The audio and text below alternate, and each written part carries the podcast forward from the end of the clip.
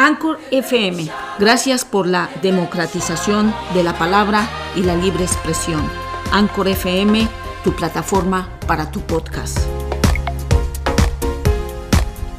Están soy Flores regresando con la voz circulando. Noticias de Norteamérica y algunos otros países latinoamericanos. Híjole, que pasó el tiempo, ¿verdad? Que pasó el tiempo sin hacer el podcast. Pero bueno, se han escuchado varias cosas, varias barbaridades de lo que está pasando en Estados Unidos con el COVID-19, con la violencia, con Black Lives Matter y bueno, todas estas atrocidades que nunca esperábamos ver otra vez en un país que dice desarrollado. Pero bueno, también están pasando cosas en México y cosas en Canadá. Empezamos la escuelita con los niños y no sabemos cómo realmente va a suceder esta nueva ola de contagios, si va a existir o no va a existir, si hay una vacuna o no hay una vacuna. Pero lo que sí está existiendo es un poco de ansiedad entre todos los padres y madres que hemos mandado a nuestros hijos y hijas a la escuelita otra vez. Bueno, pues comenzamos otra vez con estas noticias aquí en La Voz Circulando. Pues fíjense que este, el primer ministro de Ontario, Doug Ford, anunció este sábado que el gobierno va a limitar el tamaño de las reuniones sociales en toda la provincia, con más de 400 casos de COVID-19 reportados por segundo día consecutivo.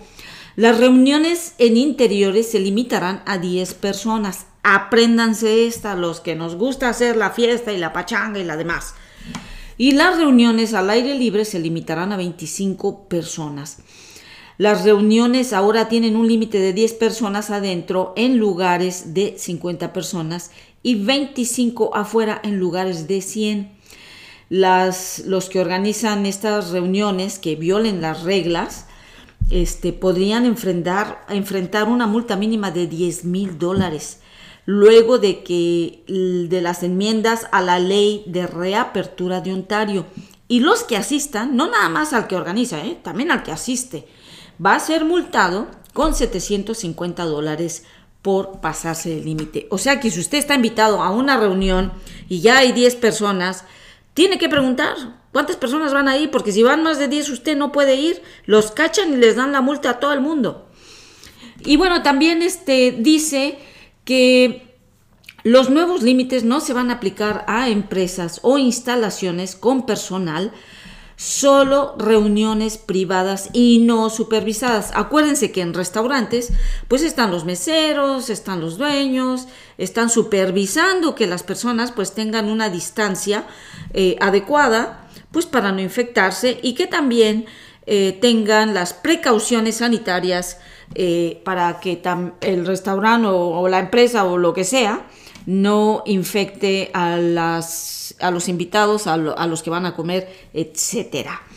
Pero ya empezó, ya estamos otra vez aquí de regreso, de tratarnos de reintegrarnos y bueno, ahora parece que está saliendo los casos a brotar otra vez.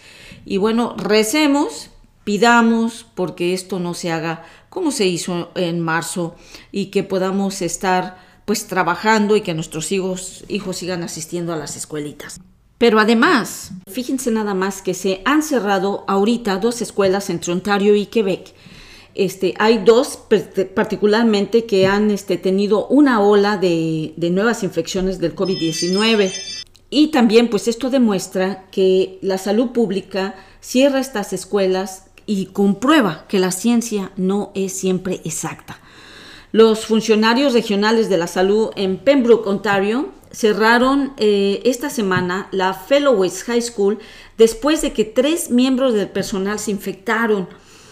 Em, y se sabía que al menos uno de ellos se mezcló entre tres clases. Y bueno, ya saben ustedes que las clases pues, no son chiquitas como esperábamos. Este, también que ha tenido al menos una docena de brotes en la escala similar y varios grandes en otros lugares, pero optó por enviar clases a casa en lugar de cerrar escuelas enteras. Hasta que cerró su primera, hasta que ahora cerró su primera escuela a finales de esta semana, la escuela secundaria Herschel de Montreal, que cerró el jueves después de que al menos 15 estudiantes y un empleado dieron positivo por COVID-19.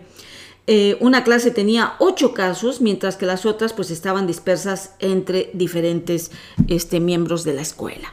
Así como ustedes sabrán, estamos realmente con nuestras esperanzas, con nuestro, con nuestro este, corazón en las manos, para que se puedan controlar estos brotes en las escuelas. Nuestros hijos están eh, muy felices ahora que regresan a ver a sus amiguitos, eh, tienen una actitud mucho más positiva cuando tienen interacciones con otros humanos. Y queremos mucho que este brote pues sea controlado. Y deseamos mucho que pues aparezca una vacuna que pueda ayudar a que, eh, a que estos brotes pues no se sigan dando en las comunidades. Bueno, y esta es la noticia con referente a lo del COVID-19. Por favor, estén, mamás, papás, infórmense qué está pasando en sus escuelas, este, chequen a sus hijos, no se les olvide firmar la formita que le dan a las madres y padres de familia para que eh, den este, información de cómo se ha sentido su hijo, si se ha sentido así o así, eh, que no se les pase. Para terminar, feliz Rosh Hashanah a todos los judíos alrededor del mundo. Eh, es el año nuevo judío y bueno, es una festividad y, simboliza el clamor del pueblo judío a Dios. Esto hablando desde la parte religiosa y reconocerlo como creador y rey eterno. En este año la comunidad judía celebra 78 o 79 años en el calendario. Este feliz Rosh Hashanah y que tenga todo el mundo muy buena cena.